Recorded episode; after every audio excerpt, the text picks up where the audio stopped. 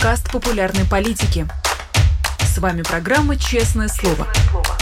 Здесь мы говорим о самом главном.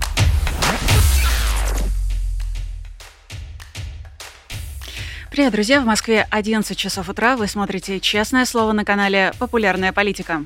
Меня зовут Ирина Алиман. Я, как обычно, призываю всех наших зрителей ставить лайки, писать комментарии в чате, поддерживать нас на Патреоне, либо становясь спонсором нашего канала на Ютубе. Ну и, конечно, задавайте свои вопросы через суперчат нашему сегодняшнему гостю, тем более, что у нас сегодня э, дебютирует э, журналист и бывший депутат Госдумы Игорь Яковенко. Игорь Александрович, здравствуйте. Здравствуйте. Игорь Александрович, хочется с вами сначала обсудить э, состояние российской медиаотрасли, и начать я бы хотела с российских медиа в изгнании, ну, либо политических организаций, которые вынужденно стали медиа. А, я слышала, что вы давали разные оценки, в том числе а, в духе того, что сейчас они в основном занимаются политической сатирой а, в духе кукрыниксов. На всякий случай не считаю это чем-то оскорбительным, как представитель вот такого политического медиа. И мне хочется все-таки понять, а как вы оцениваете развитие а, или существование таких а, медиа спустя более чем полтора года войны? Вы знаете, тут э, идут довольно сложные процессы. Ну, э, штрихами попробую их обозначить. Первое – это э, все-таки мы все, но я себя тоже отношу к такому небольшому медиа в изгнании, мы все находимся в своих информационных пузырях, это очень сильно искажает картину. Это первое. Второе, э, это первый штрих. Второй штрих — это то, что э, в, значит, в значительной степени происходит, происходит довольно серьезная деформация. То есть, э, будучи оторванным, все-таки оторванными от своей почвы, здесь возникает ну, некоторая проблема. А понятно, что Э, в сегодняшней ситуации можно располагать хорошей информацией о том, что происходит в России, но все-таки отсутствие вот такой вот непосредственной ежедневной связи со стороны отсутствия вот этой почвы, когда ты просто э, постоянно соприкасаешься с, со средой, э, все-таки вот эта некоторая оторванность связывается, сказывается. И вот что тут важно. Дело в том, что практически никто из вот этих медиа, которые так сказать, можно назвать медиа в изгнании, медиа в эмиграции, практически все они продолжают э, писать и говорить о России. То есть э, Россия не отпускает.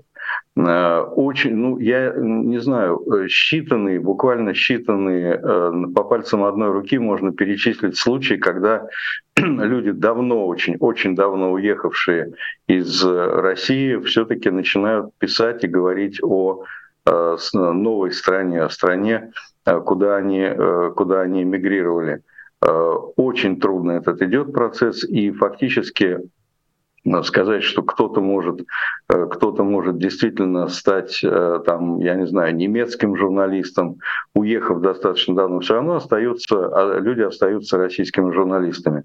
И еще, еще один штрих, на который я хотел обратить внимание, это то, что практически э, журналистами стали все. То есть те, кто, ну просто вот э, иногда э, у вас на канале появляется человек, и которого, человек, которого представляют как политика.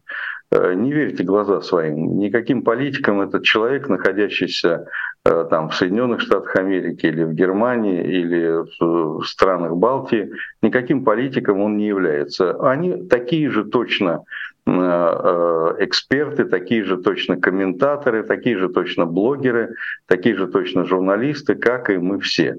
Э, потому что ну, политик — это тот, кто реально претендует на власть, кто реально влияет на власть, кто составляет оппозицию. На самом деле никакой, никакой оппозиции за рубежом нет. Это мы, мы все мы все комментаторы. Вот я, мне приходилось несколько раз выступать на форуме «Свободной России». Вот когда э, сидишь, вот э, устраивается панели, сидят, э, люди, и каждого из них представляет. Вот этот вот журналист, а вот этот политик.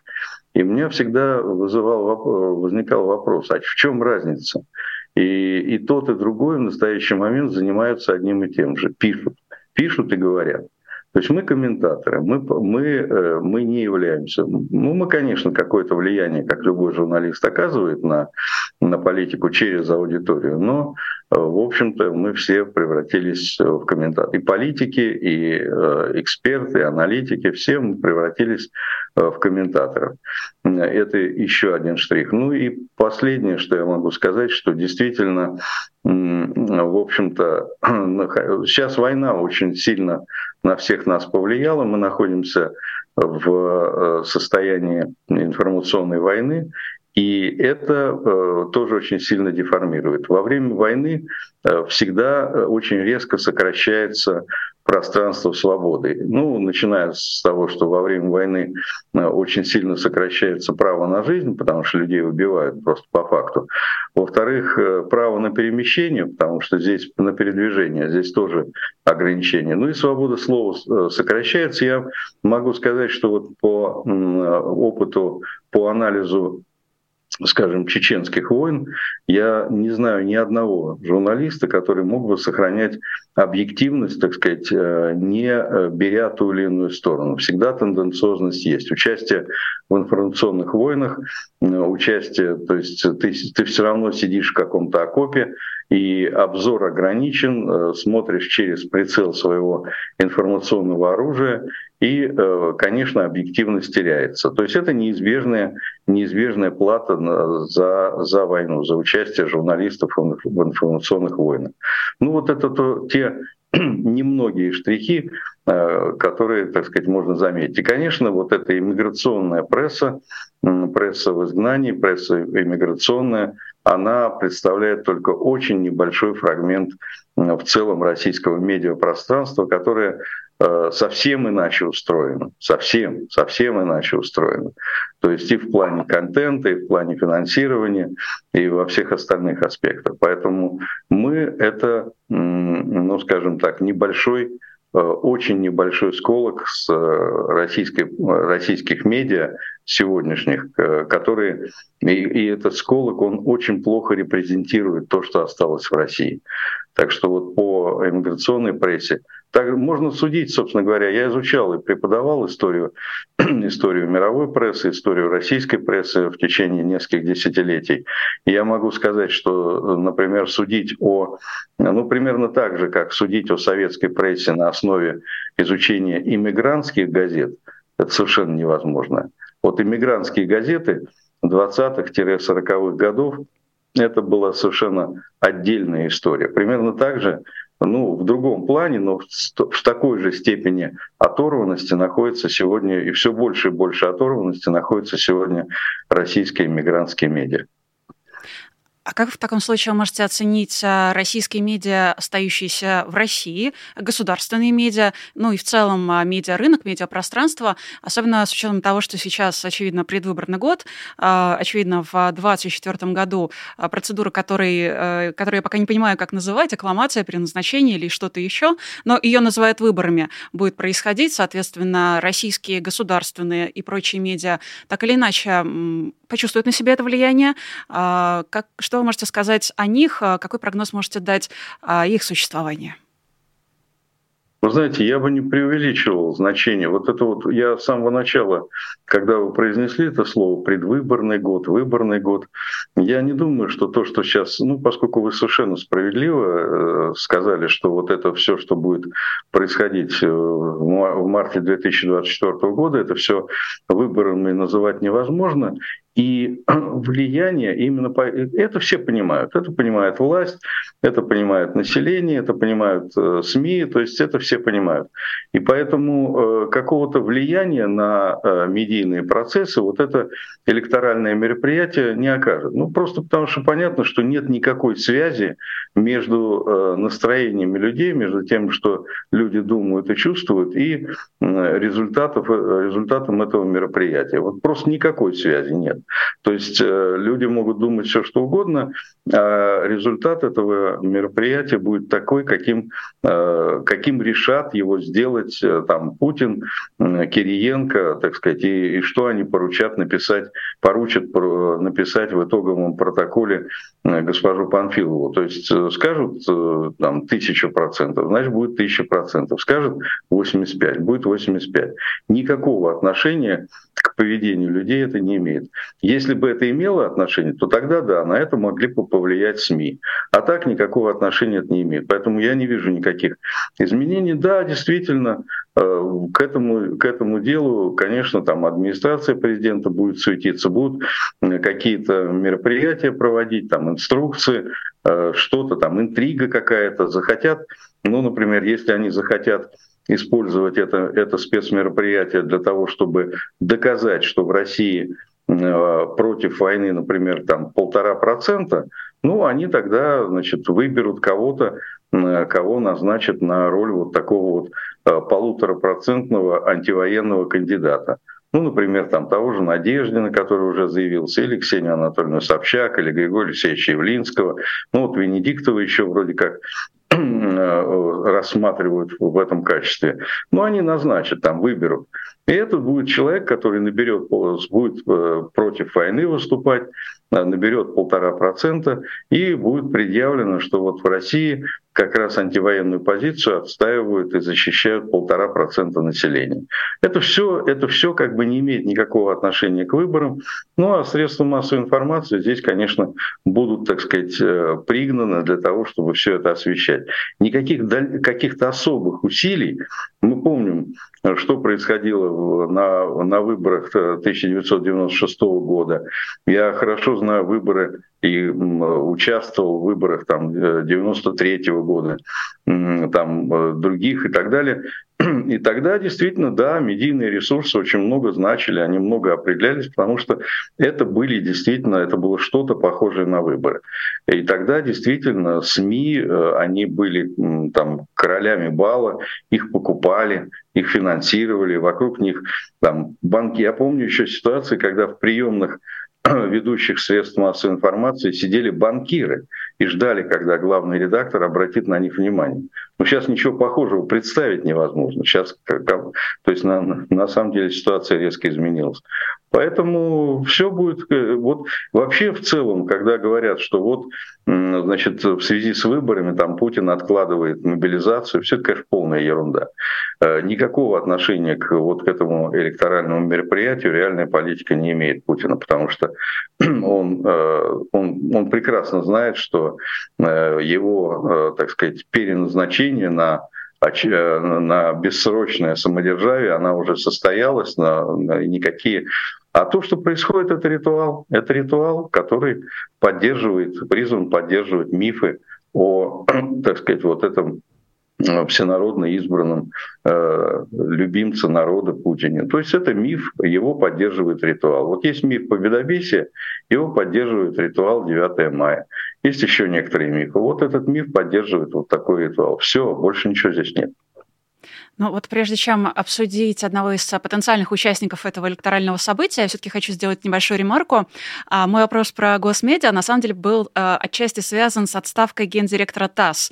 А, он занимал свой пост с 2012 года, я говорю про Сергея Михайлова, и если верить Moscow Times, его отставили за чересчур активное освещение Пригожинского мятежа в июне этого года. И я, если позволите, процитирую источник Moscow Times, сказал он следующее. «Нейтральный нейтральность ТАСС как бы он был нейтральный, это я добавляю от себя, сейчас никому не нужна. Время такое, война и скоро выборы, на которых начальник должен рекордно победить.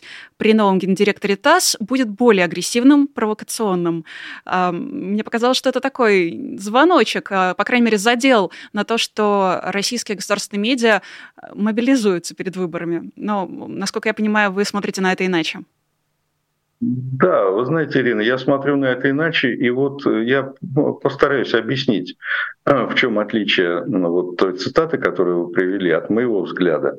Отличие в том, что да, к, этим, к этому электоральному мероприятию появится достаточно большое количество доброхотов, которые будут подпрыгивать, значит, выпрыгивать из штанов и рассказывать о том, то есть тут ведь, понимаете как, тут ведь задача использовать вот, это, вот этот ритуал для того, чтобы показать свою значимость, показать царю свою самодержцу, что вот, э, вы знаете, было трудно, то есть они будут приходить, вытирать пот с лица и говорить там Кириенко, значит, Громов и другие сотрудники администрации президента, они будут приходить, и, ну, там, и те, кого будут допускать, а тех, кого не будут допускать, будут приходить Кириенко, будут приходить Громову и говорить, что да, было очень трудно, но мы смогли извести там измену, мы смогли выстроить, и вот, ну, каждый захочет э, продемонстрировать, что он тоже имел какое-то отношение к вот этой э, к переизбранию, там, переназначению Путина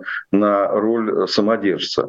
Э, ну так было. Это была борьба не за победу, а борьба за свое личное участие в этой победе. То есть это будет обязательно. Они все будут, так сказать, делать вид, что изображать, э, э, что они тоже поучаствовали, что там э, вот в тех 150%, которые в итоге получил Путин, есть 2% вот этого чиновника. И поэтому, да, вот мы тут искоренили заразу, так сказать, извели измену в целом в ТАСе. Это же, смотрите, какая заслуга. То есть, ну так, чтобы похвалили. Э, также устроена Государственная Дума, когда каждый из этих депутатов какие-то совершенно бессмысленные законодательные инициативы выдвигает для того, чтобы показать свою значимость, чтобы в следующий раз взяли, взяли в команду, не оставили на обочине. Вот сейчас вот двоих из ЛДПР выгнали, ну вот за недостаточную, не за, недо, не за недостаточную преданность э, курсу, а за недостаточную преданность Э, вот э, тому мелкому лидеру, который, так сказать, возглавил после господина Ж эту партию подонков. Вот это так это все устроено. То есть это работа не на результат, а это работа на то, чтобы заметили. Григорий Явлинский как ни странно, Григорий Явлинский, человек, который, возможно, последним увидел Путина, ну или, по крайней мере, в ночь э, их встречи сообщалось, что Владимир Путин э, тогось. У вас достаточно, насколько я понимаю, и как вы поделились, достаточно длительная история знакомства, более чем 30-летняя. А в 2016-м вы приглашали Явлинского на дебаты. А в 2016-м у вас вышла публикация в блоге, которая называется «Последняя битва с диваном», где вы в целом задаетесь вопросом о том, почему либеральная э, тусовка так ненавидит Явлинского Явлинского.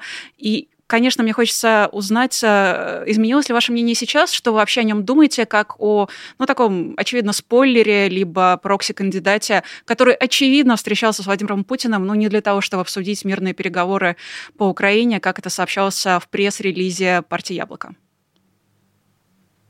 Я не могу не отреагировать на вот это замечательное а, так сказать, предисловие к этому сюжету, когда вы сказали, что Григорий Явлинский, видимо, последний видел Путина. То есть я так понимаю, что это вот э, намек на то, что Путин находится в холодильнике, значит, куда его отправил профессор Соловей, да? Ну, это да, это замечательная история, да, профессор Соловей и другие персонажи, они периодически хоронят э, Путина каждый, но это несколько лет же все продолжалось, и вот, э, ну, мне кажется, сейчас уже, мне казалось, что в эти сказки уже никто не верит. Вот, ну, видимо, да, вот мы как-то поддерживаем это. Это, такая, это такие вот э, э, специфические персонажи медийные, которые которых я выделяю в отдельную группу под названием э, «Конференция войны». Вот идет тяжелая история, гибнут люди, ну вот тут выходит некто, раздвигаются шторы, выходит некто в бабочке и говорит, что а вот и я. А вы знаете, тут вот новость такая, Путин-то оказывается тут тогось, куку в холодильнике лежит. Вот. Ну и понятно, что кто-то верит, кто-то не верит, но все приглашают. В следующий раз какая-нибудь новая новость, еще что-то интересное. Так что это все из области реприз э, конференции, конференции, которые иногда удачно, иногда неудачно шутят. Теперь, что касается главного вашего вопроса, Григорий Алексеевич Явлинский. Э, Григорий Алексеевич — это фигура во многом, как мне кажется, Э, драматическая, потому что последние 30 лет главная его задача была, так сказать, формально он оппозиционер, но главная его задача была сохранить партию. Ему это удалось, правда, партия в результате, так сказать, э, как бы сохранилась, но куда-то делся электорат, куда-то делись избиратели. И вот последовательная работа, ну, для того, чтобы сохранить партию, ведь обратите внимание, э, кроме яблока ведь ничего нет сейчас э, на российских просторах, чего-то, что заявляет, что оно за мир и что оно, в принципе, как бы в оппозиции. Но, тем не менее, яблоко сохранилось. За счет чего? За счет того, что начиная с 1999 года, с августа, я могу точную дату сказать, э, вот с августа 1999 года Григорий Алексеевич Явлинский твердо и окончательно перешел на позиции обслуживания путинской власти. Это началось тогда, когда Григорий Алексеевич и часть фракции «Яблоко» э, проголосовала за Путина как за э, значит, как за премьер-министра. С этого фактически, без этого никакого Путина в Кремле бы сейчас не было, потому что, не, потому что была бы сорвана спецоперация «Преемник», потому что Путин стартовал на э, президентский пост с этой, с этой беспроигрышной должности, с должности премьера, когда он стал фактически э, ИО, э, ИО Ельцина. То есть это вот была, была решающая фаза спецоперации преемника. И лично Григорий Алексеевич Явлинский проголосовал за Путина. Вот. Э, и с этого началось, так сказать, его обслуживание э, Путина, хотя он периодически, так сказать, говорил о том, что да, он выпускал доклады антивоенные, все это, это понятно, но тем не менее в нужный момент он подставлял, э, Григорий Алексеевич подставлял Владимиру Владимировичу свое мужественное плечо и как бы выступал в качестве спойлера, вот, ну и, и так далее. То есть сейчас он постоянно выходит с, с мирными инициативами. Ну, гениальная ведь инициатива. Сейчас устроить, предложить. Кому он предлагает сейчас э, мир? Не Путин уже. Значит, э, ведь мир очень просто, мира очень просто добиться. И логично было бы потребовать от Путина, чтобы он вывел войска из Украины. И все, и мир, и мир наступает тут же. Да, там возникают вопросы, связанные с репарациями, с э, ответственностью и так далее, но перестать стрелять очень просто. Надо вывести войска с территории Украины. Э, это очень простая история. Вместо этого Григорий Алексеевич говорит о том, что нужно вести сейчас переговоры, э, совершенно отчетливо понимая, что это невозможно. То есть это на самом деле, ну, скажем так, это Григорий Алексеевич составляет некий хор в составе самых разных людей, там Илон Маск, Папа Римский, значит, Си Цзиньпин, Лула де Сильва, огромное количество людей, которые говорят о мире. Но они, не, они вот Лула де Сильва точно не, не, не очень хорошо понимает, что такое Россия, что такое Украина. Григорий Алексеевич понимает очень хорошо. Поэтому он просто обслуживает этот режим. И в данном случае, я не знаю, на ком остановится выбор э, администрации президента – может быть, на нем, может быть, на Надеждине, может быть, на, на Собчак. Но в любом случае это будет э, человек, который будет э, просто на себе носить такую вывеску. Я олицетворяю э, невысокий уровень, невысокий уровень, крайне невысокий уровень вот этого антивоенного протеста. Поэтому, то есть это, это человек, которому будет поручено символизировать э, ничтожный, ничтожный процент поддержки э, антиво, позиции антивоенной. То есть вот это тот, кого будет, назна, будет назначен на, на роль, так сказать, демонстратора полуторапроцентного антивоенного протеста. Ну, позорная роль, прямо скажем. И очень жалко, что, конечно, на сегодняшний момент э, Григорий Алексеевич готов к этой роли, практически к этой роли готов. Но вот э, если бы не сегодняшнее заявление Владимира Зеленского, он прокомментировал возможность проведения выборов в Украине, сказал, что сейчас не время, я бы предположила, что э, предложения Явлинского об остановке войны и мире могут быть адресованы Арестовичу. Он же как раз на прошлой неделе заявлял о том, что он придерживается плана Киссинджера, вступления в НАТО и, соответственно, отказ от оккупированных территорий. Вы знаете, это еще одна грустная история, еще mm-hmm. одна очень, очень грустная история, как человек, который действительно был так сказать, э, вызывал симпатию, вызывал уважение. Но потом что-то случилось, видимо, так сказать, досадная такая история с ошибкой, после чего там фактической ошибкой, ну, увлекся человек. Ну, все мы ошибаемся. Вот, э, назвал, что это ракета украинская, в результате чего ему пришлось уйти э, из офиса президента Украины. Вот. И после этого, в общем, э, человек, что называется, Остапа понесло. И он превратился, ну, просто, ну, никто же не возражает. На самом деле это нормально. Можно и нужно критиковать Зеленского, можно и нужно критиковать, э, критиковать э, всю эту, так сказать, и, и, и власть украинскую. Это же нормально. Это здоровое состояние но вот его идеи, его предложения, его заявления о необходимости проведения выборов, вы знаете, есть э, такой очень простой способ уничтожить Украину. Э, Ее нельзя уничтожить с военной силой, просто потому что ну, довольно сложно. Даже там взяв Киев, завоевав, все можно, но будет большое партизанское движение, и так ее уничтожить нельзя. Но есть, есть несколько рецептов пошаговых, то есть вот такой вот план, который сейчас некоторые товарищи пытаются реализовать, в том числе не только Арестович, э, как уничтожить Украину. Первым делом надо организовать выборы в Украине. Понятно, что выборы ну, невозможно, потому что военное положение, ну, если очень хочется, то можно. Можно исправить закон о военном положении, избирательный кодекс, внести там поправки и все-таки вот организовать. Выборы в Украине в условиях, когда Э, ну, фактически половина может принимать участие в выборах, потому что часть находится на оккупированных территориях, другая часть находится в эмиграции, значит, какое-то количество в России угнано, в том числе насильно, э, огромное количество, там миллион с лишним находится в Польше, где они будут голосовать? А нигде они не будут голосовать. Значит, какая-то часть находится в бездомном состоянии на территории значит, Украины, тоже непонятно, где они будут голосовать. И, наконец, э, самая активная, самая уважаемая часть населения находится на фронте и поэтому они не могут принимать участие в выборах. То есть на самом деле абсурдная ситуация. И если все-таки люди, которые все это понимают, не, уж точно Арестович это все понимает не хуже меня, но задача заключается в том, чтобы требовать этих выборов для того, чтобы поставить на того же Зеленского неловкое положение, потому что как, если он отказывается, значит, он держится за власть, ах ты негодяй, а ты нарушаешь демократические процедуры.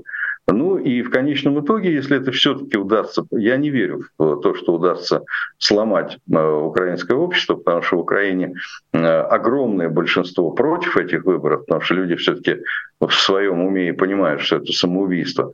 Но если удастся это сделать, то это будет, конечно, ну что такое выборы в Украине? Это же совсем другая история, чем выборы в России. Это, это раздрай, это война компроматов, это, так сказать, э, ну, что называется, кость в кость и тут же поднимутся, так сказать, огромное количество противников э, нынешней власти. Ну и фактически, ну а зачем воевать? Тут надо между собой договориться. И в конечном итоге это действительно очень сильный шаг э, к поражению. И, и действительно на этом может сломаться Украина, потому что, да, действительно, это самый, самый лучший способ уничтожить страну, это устроить вот во время такой войны, не любой, а такой войны, которая идет на территории Украины, в этот момент на этой же территории устроить выборы. Еще один замечательный э, рецепт, второй, это же не все. План по уничтожению Украины не ограничивается выбором. И Арестович предлагает еще один инструмент уничтожения Украины — это э, переговоры с Путиным. То есть э, переговоры с Путиным, в результате которых значит, нужно будет отдать оккупированные территории в расчете на то, что когда-то они будут возвращены, ага, когда-то. Курилы до сих пор возвращаются. Вот. Поэтому это все абсолютно э, неприличная история. И в конечном итоге это будет еще один шаг по добиванию. Ну, еще одна сейчас история очень активно э, активно, так сказать, распространяется, это якобы существующий какой-то конфликт между Зеленским и Залужным. Вот чтобы окончательно, знаете, как, э, значит, первый выстрел — это выборы в Украине во время войны, это так э, тяжело ранить Украину. Второй – это мирные переговоры с Путиным, отдать территории. Это, можно сказать, такой добивающий, ну и контрольный выстрел в голову, это устроить, действительно спровоцировать или каким-то образом раздувать информацию о том, что э, происходит э, конфликт, там, смертельная схватка между банковой и, э, и э, так сказать, офисом э, Залужного. То есть, что существует конфликт между Зеленским и Залужным. Кстати говоря, мы, говорим, мы начали разговор с прессой. Вот Нью-Йорк Таймс очень серьезно вкладывает вкладывается в эту историю, заявляя о том, что такой конфликт существует. И там пытается ну, из пальца буквально высосать вот этот конфликт. Так что вот Арестович в этом смысле, он действительно такая фигура тоже сейчас безусловно негативная. То есть человек ведет себя ну, понятна причина. Он пытается как-то монетизировать оставшийся рейтинг. На сегодняшний момент у него очень сильно Э, уменьшилась поддержка. У него, э, я посмотрел последние данные, э, если не ошибаюсь, Киевского международного института социологии, там антирейтинг у него второй по, или третий по, по размеру после Бойко, если я не ошибаюсь, вот, депутата. Так что это, конечно, он пытается остаточный свой рейтинг как-то монетизировать за счет вот такой вот активизации и ну, прямо играет на, на ну, э, фактически на площадке Шария. То есть, ну, по сути дела, уже на его площадке. На площадке даже он перескочил площадку оппозиционного блока, там, Медведчука играет на площадке Шария. То есть это, ну, это грустно. Человек-то очень способный, талантливый, яркий, вызывающий симпатии. Ну вот, видите, занесло вот в такую нишу. Тоже ремарку хочу а, оставить про международные западные СМИ, на которые, мне кажется, мы достаточно долго, если не брали с них пример, то, по крайней мере, оглядывались, а, ориентировались на них, ну вот, собственно, а, с 90-х годов. И как же спала эта пелена как раз во время освещения этими международными СМИ, вот этим Time, New York Times, Washington Post и так далее, и так далее. Во-первых, войны России против Украины, а во-вторых, вот последний пример как раз войны Израиля против Хамас насколько же BBC, например, показали себя, мягко говоря, не совсем профессиональными. По поводу Украины э, хочу еще один, к сожалению, тоже трагический э, момент, который еще сильнее осложняет, мне кажется, э, ситуацию в стране. Э, две трагические новости. Одна пришла 3 ноября, тогда э, украинские военные, которые собрались на награждение, ждали своего опаздывающего командира. Это 128-я отдельная горно-штурмовая Закарпатская бригада ВСУ. По ним ударила российская артиллерия, и погибло 28, насколько я помню, Э, значит, от 19 до 28 я видела данный человек. Мы просто такие случаи не единожды видели ну, с российской армией. Да? Э, не единожды они выстраивались для каких-нибудь награждений на пересеченной местности, по ним била украинская артиллерия. Вот украинской армии, по-моему, такого ни разу не видели. И вторая новость пришла вчера, она касается а, помощника главкома ВСУ. Э, Игорь Клименко в свой день рождения принес подарок, где было пять ручных гранат. Ну и, собственно, одна из них взорвалась у него в руке. Э, это в МВД Украины э, оценивают это как результат неосторожного обращения с боеприпасом. Вот мы таких историй об Украине, из Украины, об украинских военных раньше не слышали. Э, это усталость от войны сказывается или что-то другое? Я сначала хотел бы отреагировать на ту, на ту новость, которую, ну не новость, а оценку, которую вы сделали в подводке к этому сюжету, говоря о том, что мы вот очень разочаровались э, в э, международных зарубежных СМИ. Э, дело в том, что это не разочарование, они изменились. На самом деле у нас, вот, ну, поскольку, ну, я еще раз говорю, я более 40 лет преподаю, в том числе и журналистику, и всегда брал в качестве, действительно в качестве примера не, не просто так, не потому что я был очарован, а это был э, анализ деятельности таких СМИ, как Нью-Йорк Таймс, как Guardian, Washington Post и так далее. Это все, они действительно были другими. Они действительно изменились. Это сложный процесс, который, понимаете, это кризис, это кризис смены идентичности и кризис серьезной смены Э, так сказать, структуры медийности. Понимаете, этот кризис человечество преодолевало не один раз, начиная с первого кризиса, с появления письменности, когда тот же самый Сократ был противником, потому что он говорил, что слово «устное» умирает в письме. А вот. И дальше эпоха Гутенберга тоже была, была определенным сломом. Вот это соотношение э, мысли и, э, и носителя – она всегда была драматична. Телевизор, телевидение, когда радио, когда появилось, это был чудовищный вызов.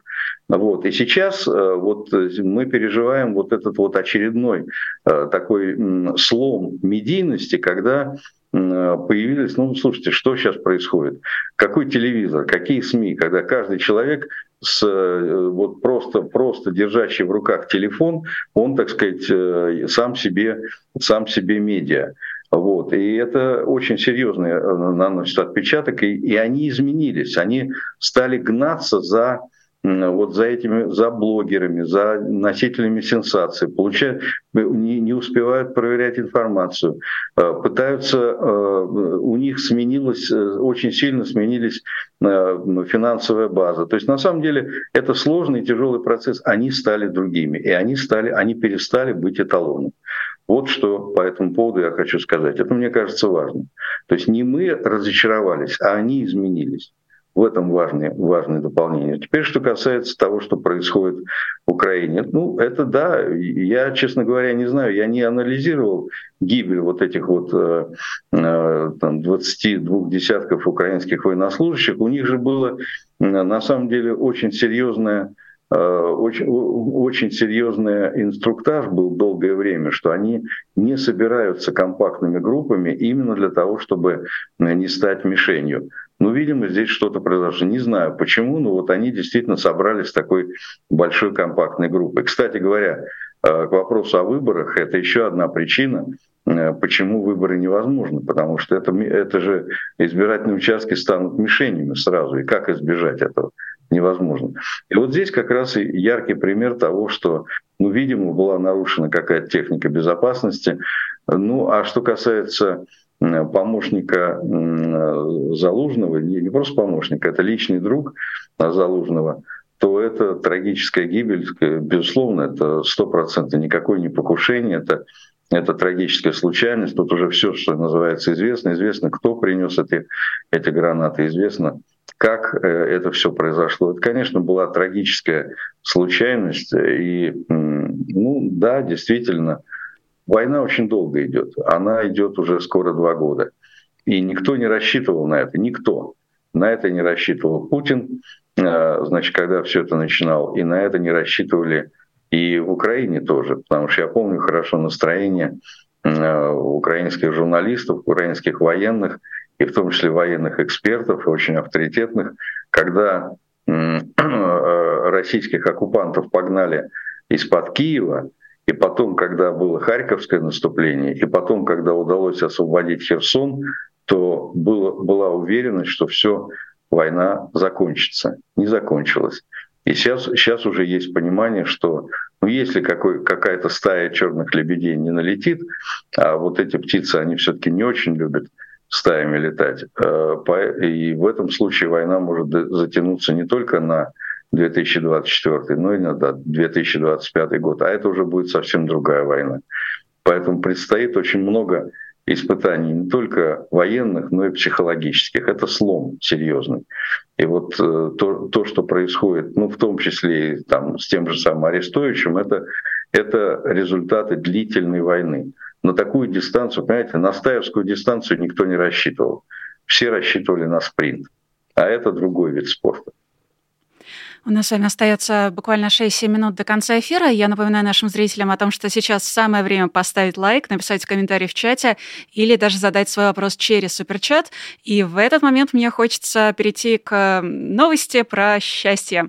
Валентина Ивановна Матвиенко э, заявила во время форума «Знания.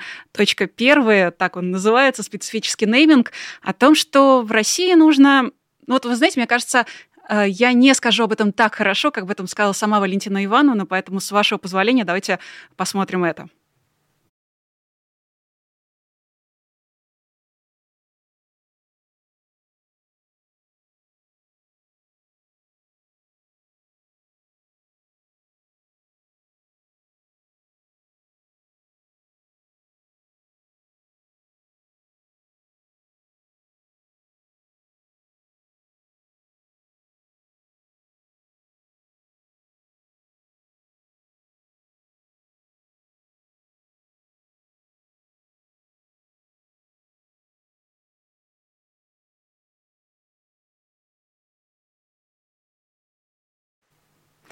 Как думаете, читала ли Валентина Ивановна Оруэлла и будут ли пытать в этом Министерстве счастья?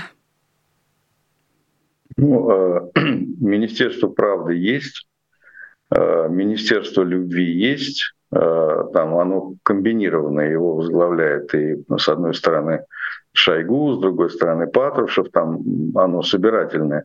Вот. Ну, Министерство счастья, да, это будет такой штрих завершающий. Я бы сказал, что это такой, э, такой венчик, который будет, так сказать, завершать вот эту путинскую систему. На самом деле, э, действительно, группа поддержки, ну, наверное, это должна быть та группа поддержки, которая состоит из, значит, особенно, особенно счастливых людей, тех, которые сейчас находятся в тюрьмах, э, значит, э, политзеки, которых уже намного больше, чем после сталинской, в Сталинском Советском Союзе. Наверное, они должны будут, так сказать, являться основной группой поддержки по Министерству счастья. Это люди, которые сегодня э, там порядка 200 тысяч человек, которые э, сегодня погибли на этой идиотской войне. Вообще больше всего, конечно, мне э, радует вот это вот, так сказать, и доставляет ну, какое-то эстетическое ощущение завершенности вот это вот э, счастье, с которым говорит радость, с которой говорит э, Матвиенко, сидя посреди э, чудовищной, очень бедно живущей страны, страны, в которой она сама недавно выступала с грустью о том, с удивлением, что, оказывается, в стране не производятся гвозди, и вот теперь Министерство счастья. Вот посреди страны, в которой, в которой огромное количество людей пользуются Э, туалетами на улице, в которой нет канализации, в которой э, происходит вот то, что происходит сейчас, когда гробы идут постоянно в Россию. И на самом деле Россия находится на, ну, скажем, не на грани распада, но в принципе приближается вот к этому моменту, когда просто такой страны не будет. Ну вот, да, не хват... очень не хватает Министерства счастья. Здесь можно сказать, это вот точка жирная, такая последний штрих завершающий путинский фашистский, фашистский режим. Ну да, для полного счастья нам только этого и не хватало. Вопрос э, в нашем чате вам адресован. Вам предлагают э, поучаствовать в дебатах э, с Кацем, причем на ресурсах Навального. Было бы интересно, пишет наш зритель. У нас на самом деле есть формат дебатов, в которых встречаются два дебатера, как это обычно бывает, и дебаты эти проходят по стандартным правилам. Другой вопрос, что за сторону одного или другого участника наши зрители голосуют не только своим, собственно, голосом, но и деньгами. И, соответственно, а, в финале тот, кто выигрывает, тот, чья позиция оказывается более привлекательной для большинства зрителей, может, собственно, этими деньгами распоряжаться, например, на благотворительность. Было бы вам интересно поучаствовать а, в дебатах, и кого бы вы хотели в качестве противника, а, в качестве антагониста, в качестве второй стороны увидеть? Несколько неожиданный вопрос. Я сразу могу сказать, ну, конечно, никакого коммерческого интереса у меня нет, хотя, в принципе, отправить деньги на поддержку ВСУ, и особенно на поддержку тех людей, тех российских добровольцев, которые воюют э, с, сейчас э, против э, российских оккупантов, это было бы неплохо. Но а что касается оппонентов, ну, КАЦ, так КАЦ, почему бы нет? Действительно, у меня с ним позиции диаметрально противоположны. Мы как-то с ним встречались. Это были, правда, не дебаты, это была такая программа специфическая очень, которую э, молодежь создала, и я там был ведущим. Эта э, программа называлась э, «Святая оппозиция». Вот. Ну, такая вот немножко ерническая программа. И мы там с Максимом Кацем общались, и был довольно такой жесткий, жесткий диалог. Он, кстати, у меня на канале до сих пор существует это, это, это видео. Вот. С Кацем, да, вполне. Действительно, это оппонент, это антагонист, во многом э, человек, который занимает позиции прямо противоположные моим по многим вопросам. Так что это, может, может быть, было бы и не безинтересно. Есть, ну, слушайте, перечислять людей, с которыми у меня разные взгляды на, на, на ситуацию, это очень долго, у нас просто программы не хватит. Поэтому, ну, Кац так Кац. Ну, тем более программа у нас уже завершается. А я замечу, что а, у нас в описании стоит ссылка на ваш YouTube-канал. Наших зрителей я а, призываю подписываться на YouTube-канал Игоря Яковенко. Спасибо вам большое, что пришли сегодня. Буду рада увидеть вас в следующих эфирах. А если и на дебаты придете, будет совсем замечательно. Спасибо большое, Игорь Александрович. А отдельное спасибо за то, что мы умудрились э, сквозь это обсудить еще и медиа и СМИ. Я надеюсь, Игорь Александрович это услышал. Привет режиссеру. А, друзья, э, ставьте лайки, пишите комментарии, а, поддерживайте нас на Патреоне. У нас для этого есть а, стикер, сейчас появился в углу экрана. Для того, чтобы нас поддерживать на Патреоне, можно навести камеру своего смартфона, перейти на сайт Patreon и стать патроном честного слова. Тогда ваше имя, ваш никнейм, лозунг и все, что вы захотите о себе сообщить, а, будет появляться в бегущей строке в утреннем честном слове, в вечернем честном слове. А если будет дневное честное слово, то и там тоже появится. Я прощаюсь с вами на этом до следующих эфиров, но рекомендую никуда не уходить с популярной политики. Сегодня будут еще дневные новости, еще одно частное слово, спецэфир, а, бойка о главном и, конечно же, новости вечерние. В общем, день обещает быть информационно насыщенным. Увидимся с вами совсем скоро. Пока. Пока. Вы слушали подкаст «Популярные политики». Мы выходим на Apple Podcast, Google Podcast, Spotify и SoundCloud. А еще подписывайтесь на наш канал в YouTube.